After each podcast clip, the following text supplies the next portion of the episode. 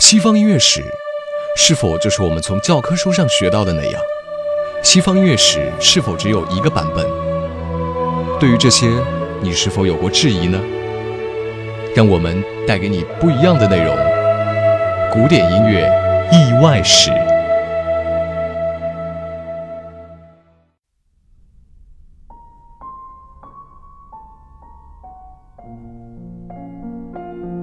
古典音乐意外史。欢迎大家继续收听由知乐古典音乐出品的《古典音乐意外史》，谁是神童？今天为大家分享的是肖邦和门德尔松。跟大器晚成的莫扎特相比，肖邦、门德尔松有很多相似的地方，都是十几岁就开始有作品问世，都很不幸，不到四十岁就离开人世了。但与莫扎特不同的是，这两位是属于真正的早熟神童。意思是，他们一生的创作很早就定型了，不像莫扎特那样前期与后期的创作之间有着天壤之别。年少的肖邦写出的波兰舞曲已经很引人注目了，甚至十岁之前的创作，后人眼中就已经很肖邦了。至于二十岁不到，可以说就完全定型了。他的 D 小调第一号波罗乃兹是十五岁时完成。降 B 大调第九号波罗乃兹是十八岁时完成的，都令人难以置信是出自一个不到二十岁少年之手，而且这已经是完全成熟的肖邦了。也就是说，肖邦在二十岁时候就已经独树一帜，创立自己的风格，从此一生未变。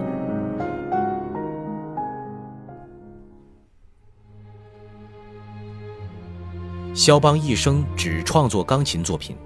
就拿他的两首钢琴协奏曲来看，即便拿掉管弦乐的伴奏部分，只进行钢琴演奏，也绝对是钢琴作品中的上佳之作。其实，他是先创作的第二钢琴协奏曲，只是因为发表顺序在后，才被硬生生的编号为第二钢琴协奏曲。其中最美的当然是第二乐章，是他写给自己的初恋康斯丹奇亚，并在自己告别华沙的音乐会上首演的。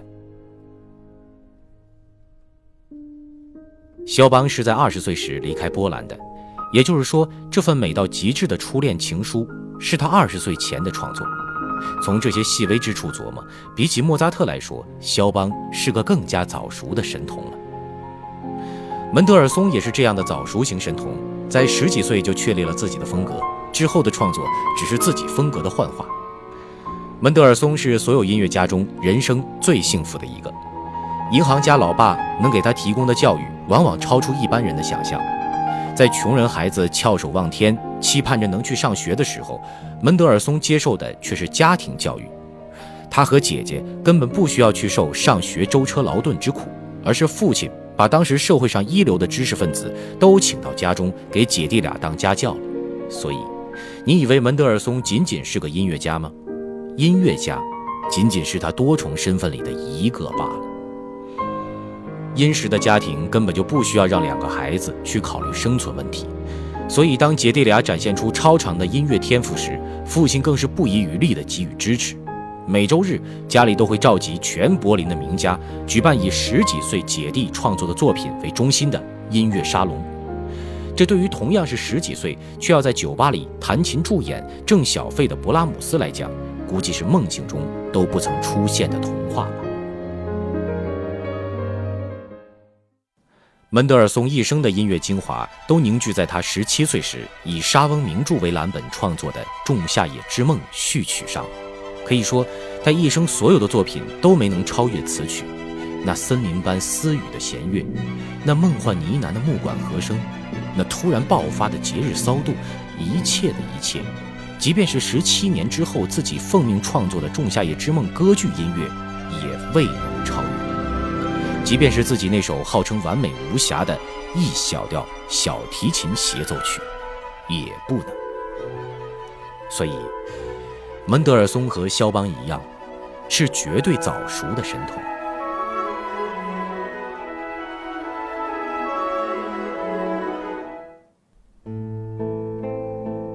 舒伯特，被命运诅咒的神童。作为神童，舒伯特也展现出不输给任何人的早熟，但他太穷了，穷到似乎一生都未能摆脱命运的诅咒。舒伯特和海顿一样，少年时被选进了皇家唱诗班，从而得到了音乐教育的机会。仅仅是因为有了这样一个人生开端，他才能以音乐家的身份被后世铭记。穷孩子早当家，与同龄的音乐神童们比起来，他更刻苦。创作的笔头动得更快，所以大量的钢琴奏鸣曲、弦乐四重奏、交响曲在少年时期就已经都创作出来了。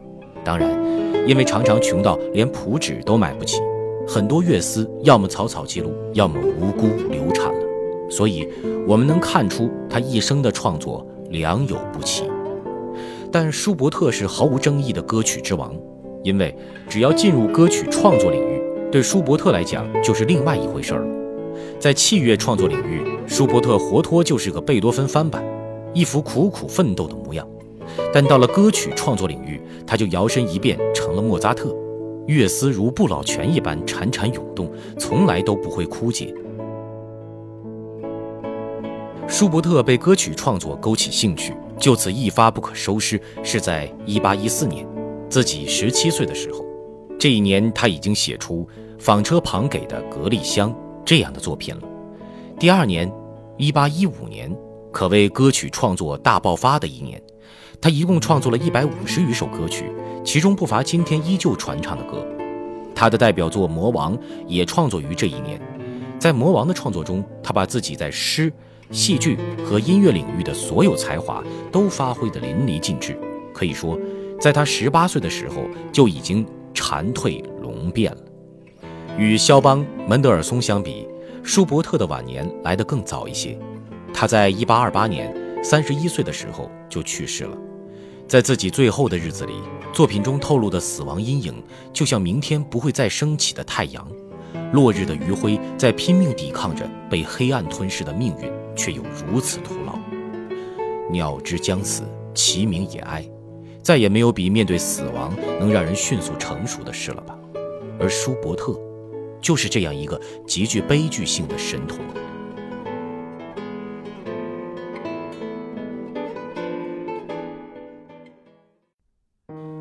钢琴皇帝李斯特其实也可以被视为这种超级早熟的神童，十五岁就已经以钢琴家的身份开始征服欧洲了。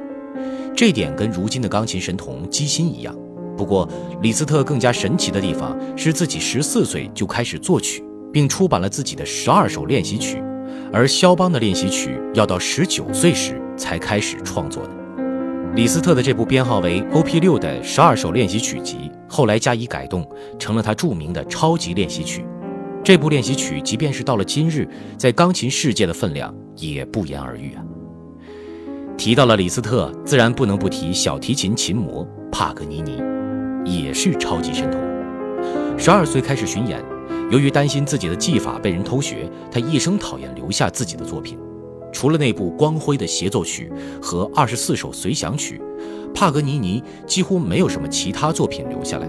所以，现在的音乐会上跟帕格尼尼沾边的作品究竟哪首是他自己创作、自己演奏的，很少有人能说得清楚。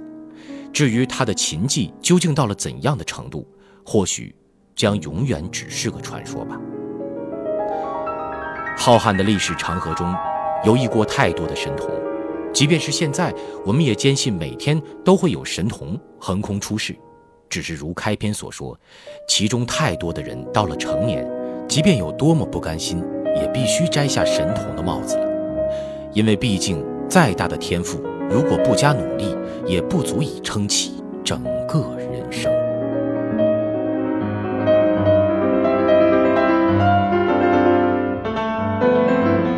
本期就为您分享到这里，欢迎关注我们的微信公众账号和新浪微博“知乐古典音乐”。